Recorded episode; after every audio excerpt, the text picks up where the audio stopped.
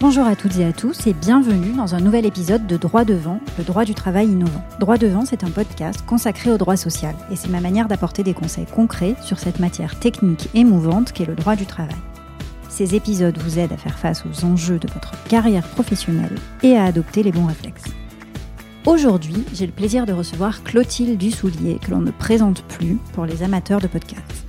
Clotilde est coach de vie certifiée. Elle est aussi la fondatrice d'un podcast qui s'appelle Change ma vie, outils pour l'esprit. À titre personnel, j'écoutais le podcast de Clotilde depuis des années. Je trouve les outils qu'elle propose extrêmement utiles, notamment pour faire face à des situations de stress ou de souffrance. J'ai donc naturellement pensé à lui demander d'intervenir dans cette série consacrée au harcèlement moral. Vous pourrez retrouver Clotilde sur LinkedIn, sur Instagram et évidemment écouter son podcast Change ma vie, outils pour l'esprit. Avec Clotilde, vous le verrez, on a parlé de son parcours de coach et de comment elle en était venue à créer un podcast dédié au développement personnel. Dans cet épisode, Clotilde analyse la remise en question profonde qui peut résulter d'une situation de souffrance au travail. Elle décrypte le mécanisme fréquent qu'elle identifie comme le balancier de la honte et de l'accusation, un ping-pong entre les différentes émotions auxquelles on fait face dans un tel cas. Au cours de cet échange très riche, Clotilde a rappelé combien il est important de comprendre et de lutter contre les filtres qui peuvent exister entre les intentions de quelqu'un et nos propres émotions, notre propre ressenti. Elle a aussi rappelé à quel point nos pensées créent notre propre réalité. Et elle explique très clairement dans cet épisode comment prendre du recul dans ces situations, en insistant sur un point fondamental mais parfois occulté, les autres n'ont de pouvoir sur nous que quand on leur en donne. Pour aider à y voir plus clair dans ces situations de souffrance, elle n'a pas hésité à proposer des exercices concrets à mettre en place au quotidien lorsque l'on se sent fragilisé, et notamment le fameux flot de pensée qu'elle explique en fin d'épisode. Je vous laisse donc écouter notre échange, et si cet épisode vous plaît, je vous invite à me laisser un avis 5 étoiles sur iTunes afin de m'aider à faire connaître plus largement ce podcast. Bonjour Clotilde, bienvenue sur Droit Devant. Bonjour Marie-Laure. Je suis ravie que tu aies accepté d'intervenir sur ce podcast. Moi aussi. Alors Clotilde, donc tu es coach de vie certifié. Tu as également un podcast Change ma vie, outils pour l'esprit. C'est ça. Et avant d'aborder plus en détail tes différentes activités, je voulais que l'on commence par parler de toi et nous expliquer un peu ton parcours et comment tu en es arrivé à créer ce podcast Change ma vie, outils pour l'esprit. Oui, alors moi j'ai un, parcours euh, relativement atypique. Je suis euh, ingénieur euh, de formation. J'ai fait des études d'informatique de gestion, donc euh, j'ai travaillé dans ce secteur pendant quelques années. Euh, notamment aux, États-Unis, dans la Silicon Valley à l'époque des, des dot-com. Euh, et en fait, j'ai découvert pendant que j'étais ingénieur en informatique qu'en réalité, j'avais une passion pour la cuisine. Donc, j'ai beaucoup voilà vécu cette passion. J'ai démarré un blog de cuisine qui s'appelle Chocolate and Zucchini, qui était le premier blog de cuisine créé par une Française. Euh, donc c'était il y a assez longtemps maintenant. J'ai animé ce blog de cuisine et euh, j'ai fait une carrière d'auteur culinaire pendant une quinzaine d'années. J'avais démissionné de mon métier d'ingénieur et pour devenir auteur culinaire à temps plein. Donc j'ai écrit un certain nombre de, livres de cuisine. Voilà, donc tout ça me passionnait. Et en parallèle, ce qui s'est passé, c'est que j'ai eu deux enfants. Et le fait d'avoir des enfants m'a mise face à mon à un certain déficit d'outils pour gérer ma vie intérieure et ma vie émotionnelle en particulier.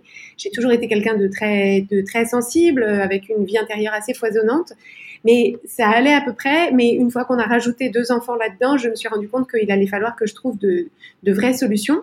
Et c'est à peu près à ce moment-là que j'ai commencé à m'intéresser euh, aussi au développement personnel et en particulier au développement personnel par le biais de podcasts américains, donc avec une, une, une approche de l'école américaine du développement personnel qui a une tonalité assez différente de l'école du développement personnel à la française. En tout cas, je, je perçois une différence.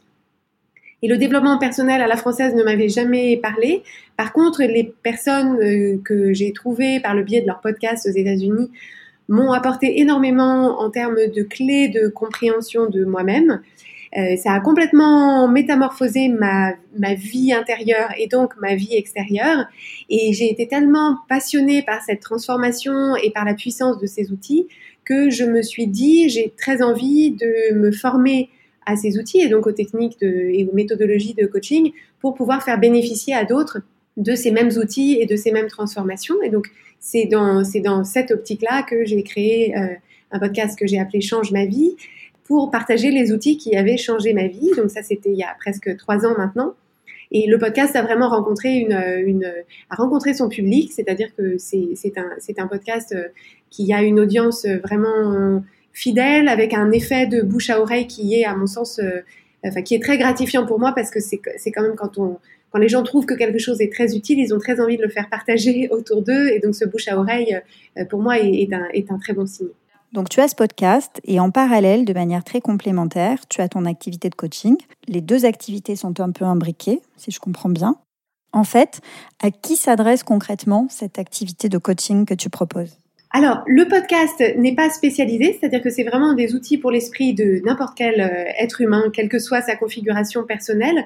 Euh, par contre, dans mon activité de coaching euh, à proprement parler, je me suis spécialisée dans les problématiques de femmes qui portent beaucoup de casquettes, donc des femmes qui sont en couple, des femmes qui travaillent et des femmes qui ont des enfants et qui ont du mal à trouver leur épanouissement au, milieu de toutes ces responsabilités qu'elles ont choisies, mais qu'elles ont dans la pratique un peu de mal à porter parce qu'en fait, on, est à une époque et on est une génération de femmes, enfin moi j'ai 40 ans, euh, on est une génération de femmes à qui on a dit qu'on pouvait tout faire et on est beaucoup à avoir compris qu'on devait tout faire et qu'on devait tout faire parfaitement.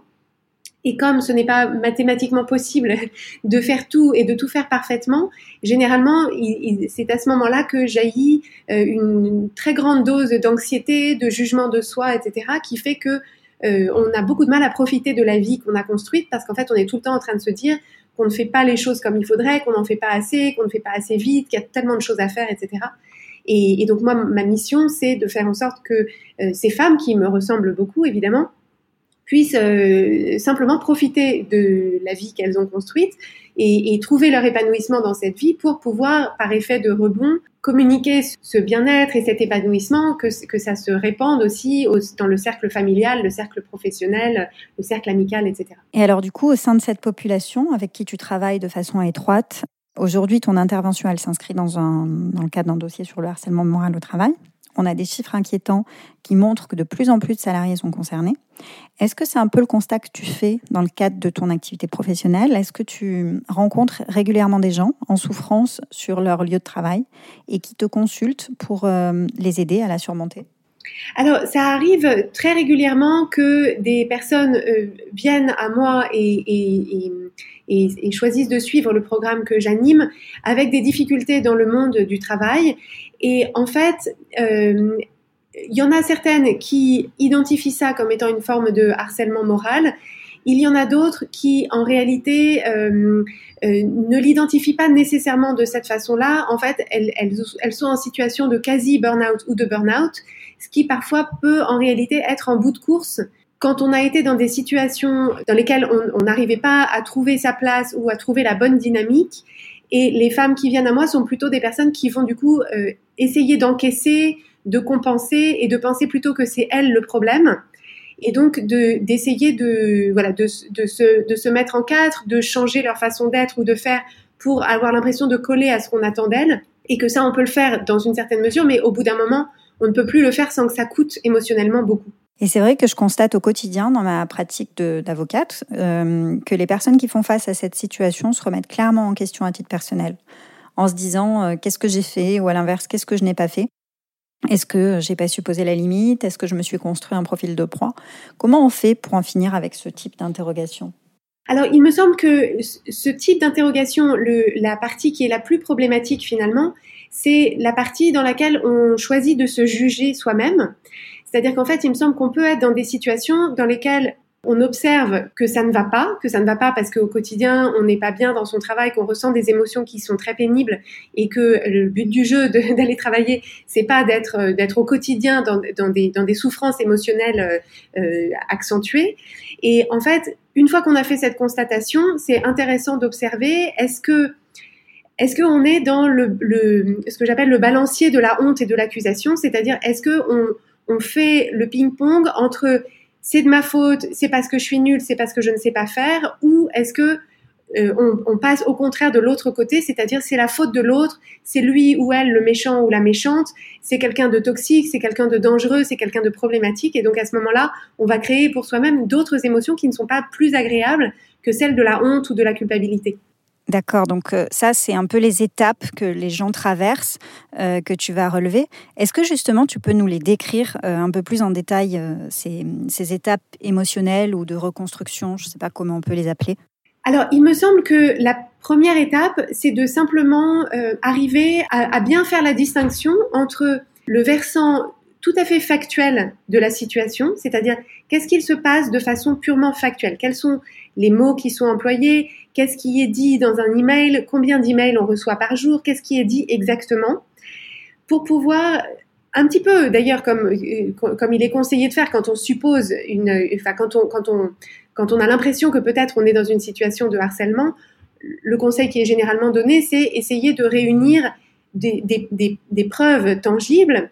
Et donc ça, ce sont les circonstances, c'est-à-dire les, choses qui sont factuelles, qui ne sont pas de, l'ordre de l'interprétation, et donc de faire bien la distinction entre ce qui est factuel, c'est-à-dire les mots qui ont été employés, les emails qui ont été envoyés, les faits, et ce que nous, quel est le, le sous-texte ou quelle, est l'interprétation que nous on en fait, parce que c'est cette interprétation-là qu'on fait de ce qui est dit ou de ce qui est fait qui va créer nos émotions.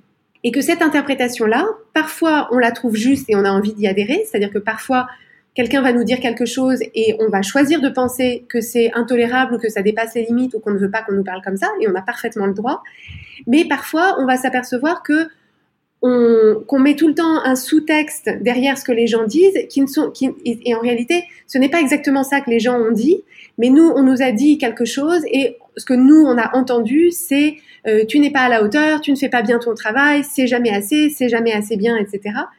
Et là, c'est à chacun et chacune d'entre nous de prendre la responsabilité de cette interprétation pour se dire de quelle façon est-ce que je pense Est-ce que c'est ça qu'on me dit ou est-ce que c'est ça que moi je me dis et que du coup je fais dire à cette personne donc toi, tu dis déjà se pencher sur les mails qui peuvent être problématiques ou les écrits qui auraient pu euh, susciter une émotion pour vraiment euh, essayer de ne pas les analyser avec un, avec un contexte autour, mais peut-être de façon plus dépassionnée en fait, de, vraiment choisir, de, se questionner sur l'interprétation qu'on fait du comportement de l'autre personne, si on pense qu'il y, a une situation euh, de l'ordre du harcèlement moral, c'est de se dire qu'est-ce qui me fait dire que c'est du harcèlement moral? De quelle façon est-ce que qu'est-ce qui me paraît constituer du harcèlement moral? Et, et simplement se souvenir toujours que entre l'intention de la personne en face et nos émotions, il y a plein de filtres. C'est-à-dire que quand bien même on serait face à quelqu'un qui aurait une intention euh, euh, malveillante, ce qui, ce qui peut évidemment arriver parce que ça existe parmi les humains qu'il y ait des gens qui aient des intentions malveillantes, mais quand bien même cette personne-là aurait des intentions malveillantes, elle n'a pas de pouvoir sur mes émotions. Personne n'a le pouvoir de me faire ressentir des émotions. C'est uniquement quand quelqu'un me dit quelque chose et que moi j'en pense quelque chose, c'est ce que j'en pense qui crée mes émotions.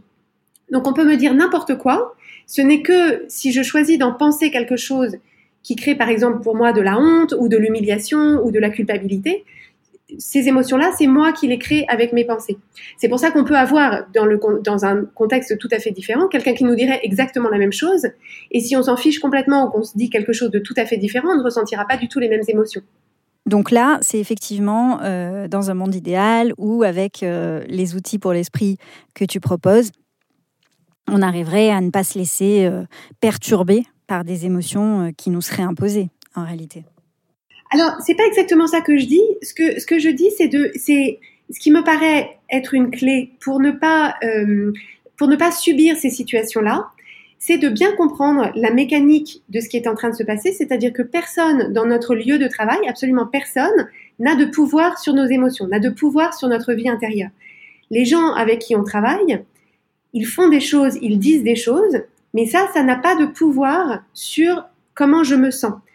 Je suis la seule à avoir un pouvoir sur comment je me sens, et ça, ça passe par le biais de mes pensées. Et donc ça, si on n'a pas cette clé euh, absolument capitale, on peut avoir l'impression que ce sont les gens qui nous font du mal, parce que on observe que quand telle personne dit telle chose, je ressens de la honte ou de l'anxiété ou du stress, et donc je me dis, bah, c'est lui ou c'est elle qui crée mon stress ou mon anxiété. Donc à ce moment-là, on va se dire, c'est quelqu'un qui est dangereux, il faut que je m'en protège, etc. Mais ce qu'on oublie, c'est que la personne en face de nous ne fait que dire des mots, et c'est ce que nous, on en pense, c'est la signification qu'on donne à ça, l'interprétation qu'on en fait sur nous, sur notre place dans la structure, sur nos perspectives, sur notre valeur, etc. C'est ça qui crée nos émotions. Et donc en fait, l'idée, c'est de bien, de, de bien comprendre que les autres n'ont de pouvoir sur nous que quand on leur en donne. Et que le pouvoir, on le reprend quand on veut. Et alors, est-ce que l'on arrive à se livrer à un tel exercice quand on est profondément perturbé? D'ailleurs, est-ce que tu peux nous donner des exercices ou des conseils concrets à mettre en place pour trouver euh, en soi la ressource et ne pas se laisser polluer de cette manière? Alors l'idée, c'est euh, quand on, et surtout si c'est une situation dont on a l'impression qu'elle est installée depuis un bon moment, en fait, on, observe à ce moment-là que les personnes qui sont concernées parlent en, en généralité, c'est-à-dire qu'elles ont l'impression que la personne qui est problématique dans leur vie professionnelle, euh, on, va la décrire dans des termes très généraux. Il ou elle est toujours comme ça, il ou elle n'est jamais comme ça, il ou elle dit toujours ça, se comporte toujours comme ça, etc. Et moi, je ne peux jamais, et moi, je ne sais jamais, etc. Donc en fait, l'idée, c'est de ne pas rester à ce niveau de généralité qui ne nous donne pas de prise parce qu'à ce moment-là, une fois qu'on a déclaré que les gens étaient toxiques et que nous on était la victime, on, on, sort, on ne sort pas de là. Enfin, je veux dire, il n'y a pas, il y a pas de, on n'a pas la possibilité de, faire bouger cette, cette déclaration-là.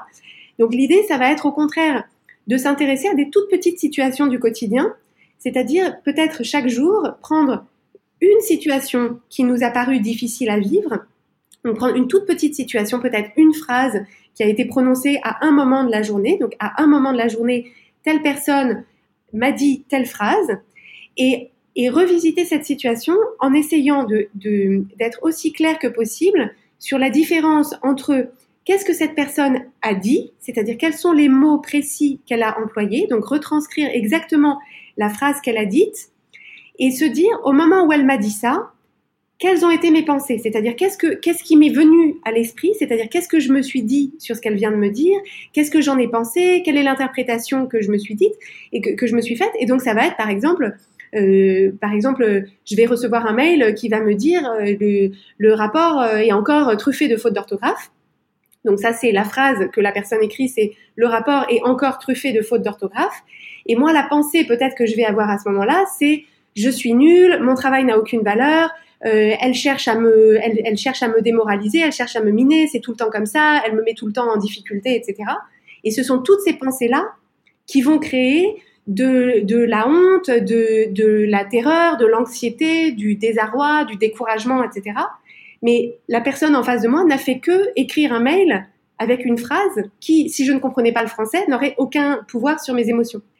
Et donc l'idée, c'est de se proposer d'avoir cette gymnastique-là de façon régulière pour bien faire la part des choses entre ce qui se passe à l'extérieur de nous, qui n'a aucun pouvoir sur nos émotions, et donc la différence entre ça qui est extérieur à moi et ce que moi j'en pense, et c'est uniquement ce que moi j'en pense, donc mes pensées, qui vont créer mes émotions. Et plus on est, plus on s'exerce à comprendre la différence entre ces trois choses, les faits extérieurs d'une part, mes pensées d'autre part, et mes émotions dans une troisième part, plus on s'habitue à ça, plus on arrive à faire pause, c'est-à-dire quand on reçoit le mail, on va ressentir tout un tas d'émotions et on va se dire oui, je suis en train de ressentir toutes ces émotions parce que je suis en train de penser je suis nulle et elle m'en veut et elle cherche à me miner ou à me démoraliser jusqu'à ce que je démissionne et elle aura ma peau et ce genre de pensée-là.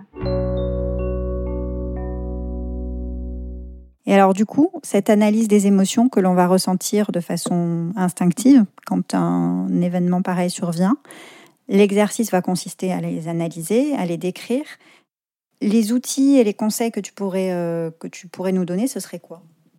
Avec les clientes que j'accompagne, on, on, a, on, a, une boîte à outils euh, avec différents, différents types d'exercices à faire. Mais euh, pour moi, ce qui est le plus utile, c'est de le faire par écrit a posteriori, c'est-à-dire de se proposer le soir venu de revisiter un moment de la journée en se disant qu'est-ce qui s'est passé factuellement? C'est-à-dire si si j'étais un inspecteur de police qui devait rapporter les faits, qu'est-ce que, qu'est-ce que je dirais? Donc de façon neutre, sans jugement, sans interprétation. Et ensuite, écrire bah, à ce moment-là, au moment où elle m'a dit ça, au moment où j'ai reçu cet email, voilà tout ce que j'ai pensé. Et ensuite, on relit toutes les pensées et on se dit comment est-ce que je me sens quand je pense euh, je suis vraiment nulle? Comment est-ce que je me sens quand je pense euh, elle m'en veut et elle, elle cherche à me faire démissionner? Qu'est-ce que je pense, etc. Et donc faire cet exercice-là par écrit, L'idée, c'est que ça permet de trouver une perspective. ça, permet d'observer ses pensées, ça permet d'observer ses émotions. Et à partir du moment où on se met dans une posture d'observation, d'un coup, on plus, euh, on, ne subit plus ni ses pensées ni ses émotions parce qu'on on observe que ce sont simplement des phrases qui nous viennent et des émotions qui traversent notre corps, mais que ce n'est pas euh, qu'on est d'une part pas en danger physique, que ce, ce, ne sont que des émotions et qu'on est tous équipés pour ressentir euh, des émotions. Et ça permet ensuite de se dire, bah, au moment où je reçois ce mail, je choisis de penser je suis nulle et elle cherche à me faire démissionner. Mais je pourrais aussi choisir de penser euh, peut-être qu'elle a raison, peut-être que ce rapport est truffé de fautes d'orthographe et qu'il faut que je le que je le relise. Donc là, j'utilise une, autre pensée qui serait, qui, serait tout à fait différente. Mais l'idée, c'est de se dire que quand le mail arrive, on a mille pensées différentes qu'on pourrait choisir de penser et que chacune de ces pensées créera une, émotion différente et, qui, nous fera réagir d'une façon, qui nous fera vivre l'événement d'une façon différente et qui nous fera réagir aussi différemment. C'est ça la technique du flot de pensée dont tu parlais dans, dans l'un de tes épisodes, c'est de noter toutes les pensées et les émotions que l'on ressent?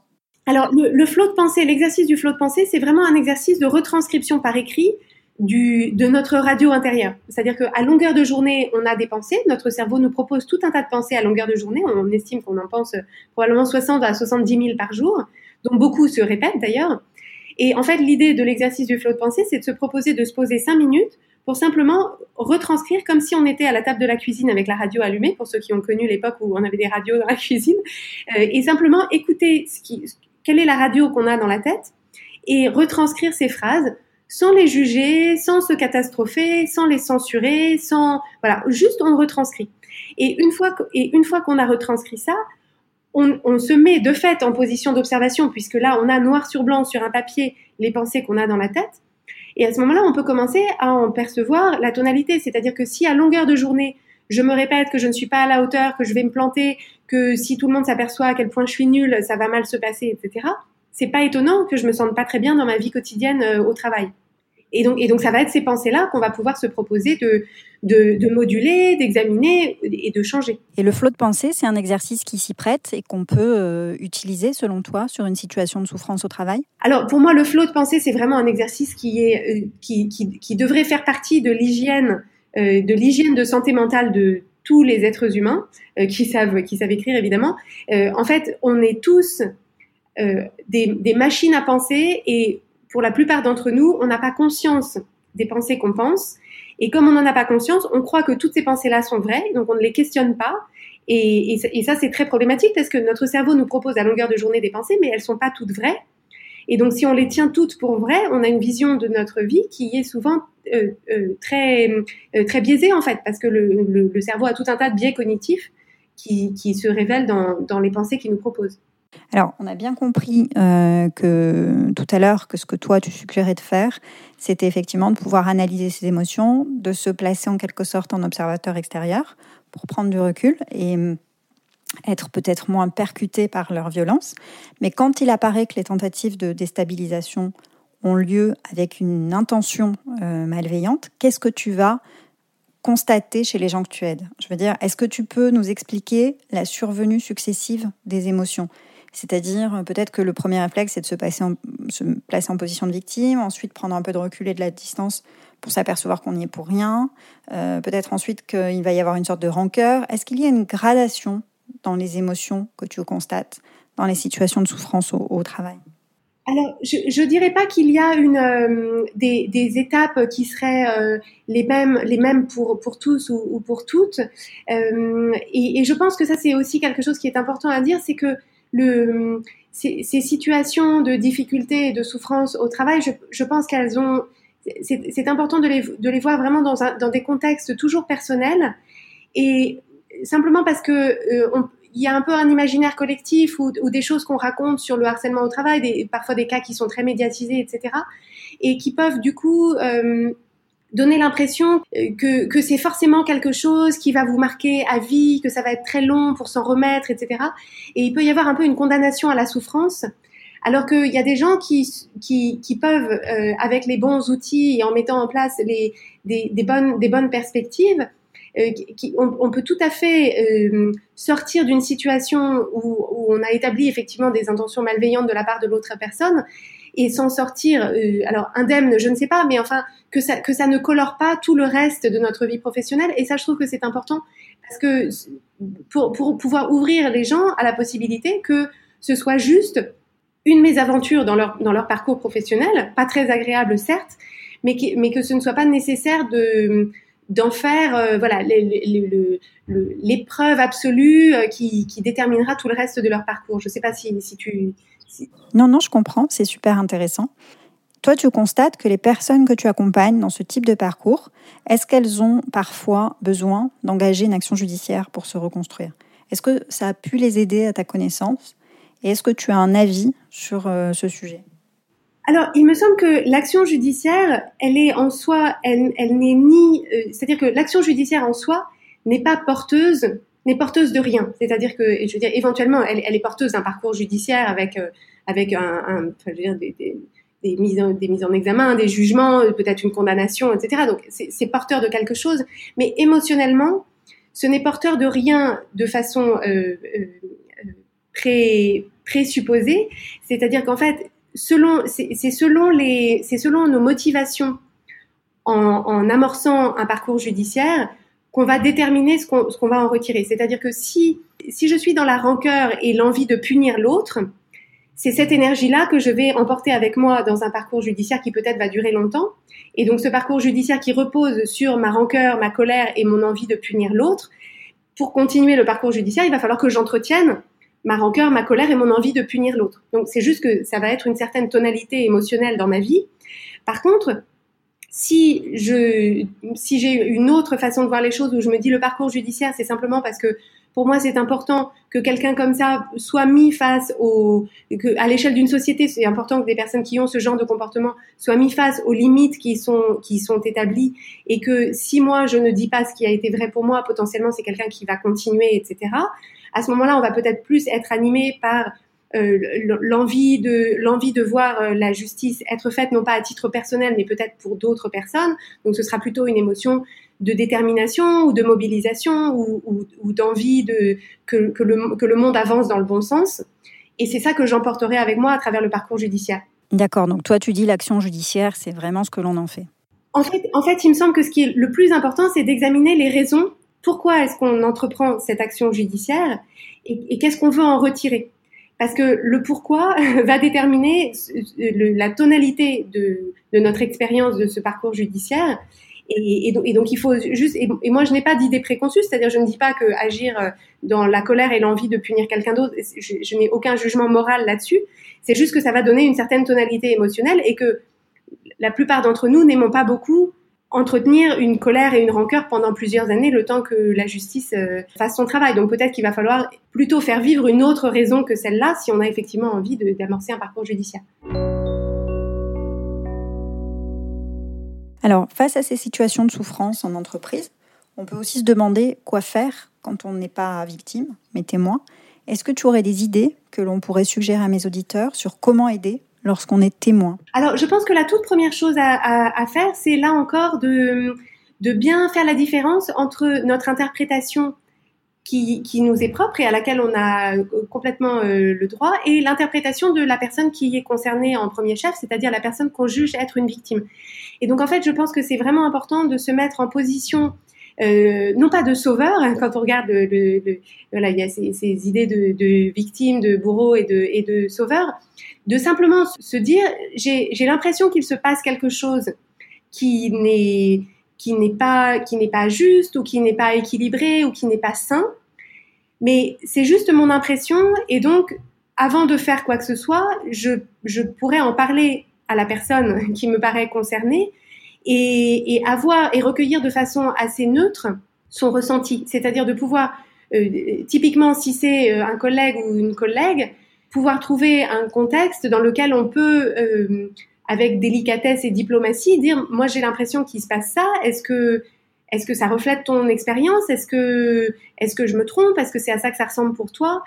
Plutôt que d'avoir déclaré voilà ce qui se passe, je pense que je sais ce qui se passe et donc je vais euh, euh, je, vais arriver avec ma cape de, de, de super héros et je, vais sauver tout le monde. Parce que si ça se trouve ce qu'on voit de l'extérieur avec notre histoire à nous, notre regard à nous, notre grille d'analyse à nous, peut-être que pour la personne qui est euh, concernée en, premier lieu, c'est pas comme ça que ça se présente. Et en fait, je vois trop souvent des personnes qui, pleines de bonnes intentions, essayent d'aider des gens d'une façon qui n'est pas en réalité la façon dont les gens euh, souhaitent ou ont demandé à être aidés. Et donc, je, trouve que c'est évidemment formidable d'avoir l'envie d'aider, l'envie d'être utile, l'envie de rendre service, l'envie d'adoucir ou d'améliorer l'expérience des autres, en particulier au travail. Mais c'est important de le faire de la façon dont les gens ont effectivement besoin. Et donc ça, ça passe par une phase euh, d'écoute euh, attentive, de, dialogue et d'écoute attentive, pour savoir de quoi est-ce que cette personne-là a besoin, si elle a besoin de quelque chose de notre part. Comment est-ce qu'à ton avis, dans un tel contexte de stress, on peut faire la part des choses et surtout comment faire que ce type de conflit de nature euh, professionnelle ne déborde pas sur sa vie personnelle, sur sa vie de couple? Comment faire dans ces, dans ces cas-là, en réalité, pour lâcher prise? Alors, il me semble que de, dans n'importe quelle situation, et en particulier dans une situation professionnelle, quand on ressent euh, une, une, détresse qui colore significativement notre, notre expérience, c'est-à-dire quand ça devient le sujet euh, numéro un auquel on n'arrive pas à ne pas penser et au sujet duquel on ressent énormément d'émotions qui sont difficiles à gérer, la première priorité, c'est de trouver, c'est de créer pour soi-même et, et, et, avec quelqu'un, un tiers extérieur, de, de, trouver un espace pour simplement euh, faire un, un, état des lieux, arriver à comprendre, arriver à... Voilà, il, il, est impératif de créer un espace dans lequel on peut s'entendre penser, dans lequel on peut examiner ce qui est en train de se passer pour nous. Parce qu'en fait, je pense que le pire qu'on puisse faire dans ces situations-là, c'est de, c'est d'encaisser et de rester seul avec ça. En plus, en rentrant chez soi le soir, en en parlant un peu, mais en se rendant compte que l'autre, éventuellement, ça lui crée aussi beaucoup d'anxiété et que lui-même ou elle-même a aussi ses problèmes à gérer et que du coup, enfin, notre conjoint n'est pas notre n'est pas notre coach, n'est pas notre thérapeute, n'est pas un expert euh, dans, dans les sujets de souffrance au travail. Donc l'idée, c'est de se dire, je vais avoir besoin de créer un espace pour euh, pour pour voir où est-ce que j'en suis, qu'est-ce qui se passe pour moi, de quoi j'ai besoin, etc. Et donc je pense que ça c'est le, la, premier la première la, première urgence parce que c'est dans c'est dans cet espace de de réflexion, d'observation où, on peut faire, faire cet état des lieux et prendre la mesure de ce qui se passe pour nous, c'est là qu'on va pouvoir commencer à, évaluer nos pensées, nos émotions et, et, donc trouver des outils, soit de gestion du stress, soit de gestion de, euh, voilà, peut-être euh, passer par euh, une médiation ou faire appel au N plus 1 ou voilà, ce genre de, ce, ce genre de choses ou au N, plus 2. Mais si on reste dans, dans le rythme ordinaire de son quotidien professionnel, familial et personnel, on va, on va avoir beaucoup de mal à trouver des solutions qui nécessitent d'avoir, d'avoir un espace de, un, vrai espace de réflexion. Alors, en parler évidemment, mais pas forcément au sein de la cellule familiale trop proche, pour ne pas générer des sources de stress et d'angoisse si on commence effectivement à tourner en boucle sur le sujet. Disons que, en fait, c'est simplement, euh, et, ça, c'est, quelque chose qu'on peut découvrir un petit peu au, fil du temps. C'est-à-dire que, bien sûr, si je commence à avoir des difficultés dans mon travail, la première personne à qui je vais en parler, ça va être mon, ça va, ça va être mon conjoint. Et, pour la plupart des gens qui vivent en couple, ça, va être le réflexe naturel. Donc, ça ne veut pas du tout dire qu'il, ne faut pas en parler. L'idée, c'est de ne pas attendre de la personne avec qui on vit ou avec qui on est qu'elle, euh, qu'elle nous aide à régler nos problèmes. Ce, n'est pas, ce n'est pas son rôle. Ce n'est d'ailleurs probablement pas sa compétence. Et donc, en fait, l'idée, c'est, de ne pas faire porter ce poids-là à quelqu'un qui n'est simplement pas équipé ni pour le porter, ni pour nous aider à, l'alléger. Donc ça va être l'idée. C'est de la même façon que si par exemple j'ai un problème dermatologique, je peux euh, parler euh, à mon conjoint du fait que j'ai une plaque d'eczéma, que ça que ça me démange, que c'est difficile et tout ça. Néanmoins, j'irai voir un dermato parce que c'est lui le spécialiste ou elle la spécialiste de, de ce problème-là. C'est vrai que c'est le premier réflexe que l'on que l'on a, hein, de partager ses angoisses avec les gens qui nous sont proches. Oui, c'est ça, c'est ça. Et on peut s'en ouvrir. Mais en fait, la différence, c'est que je peux m'en ouvrir, c'est une chose, mais m'en ouvrir dans l'espoir qu'il m'aide et qu'il résolve avec moi mon problème, c'est encore autre chose. En conclusion de tout ça, Clotilde, comment est-ce que tu vois le monde du travail de demain? Alors moi je suis assez optimiste parce que j'ai l'impression que euh, le, la quête de sens et d'épanouissement qui, qui, anime de plus en plus les, nos, contemporains et nos contemporaines, euh, les, je trouve que cette quête de sens et d'épanouissement euh, dirige de plus en plus les choix, les choix professionnels, les choix de carrière, les choix d'orientation des gens, et que si cette quête de sens et d'épanouissement euh, commence à, peser beaucoup dans les décisions, ça va être de plus en plus important de créer des environnements dans lesquels le sens et l'épanouissement sont des éléments majeurs. Et donc, ça va être de plus en plus motivant pour tout, toutes les personnes euh, à tous les niveaux de, la hiérarchie si on parle d'une organisation hiérarchique, de s'assurer qu'il y a bien sûr une rémunération euh, sonnante et trébuchante, mais aussi une, rémunération en termes de sens, en termes de connexion, en termes de, qualité des rapports humains. Et il me semble que c'est un, changement de paradigme qui est en marche et, qu'il y a encore des structures dans lesquelles, de par leur héritage, leur culture, etc., c'est encore un peu long et on a encore un petit peu de mal à voir le, à, voir le virage s'opérer. Mais je pense que c'est probablement dans, dans, des structures plus petites et plus agiles que c'est en train de se produire de la façon la plus marquée et que dans tous les mouvements, il y a toujours les, les, les, poissons pilotes et puis il y a le reste, voilà, il y a les, les, plus gros mammifères marins qui mettent un petit peu plus de temps à suivre le mouvement. Mais je pense que c'est vraiment dans ce sens-là que, que, que, que, nos sociétés se dirigent et, et donc et le monde du travail avec. Merci mille fois, Clotilde. C'est super de finir sur cette note optimiste. Merci beaucoup, Marie-Laure. Merci beaucoup à toi et à bientôt. À bientôt.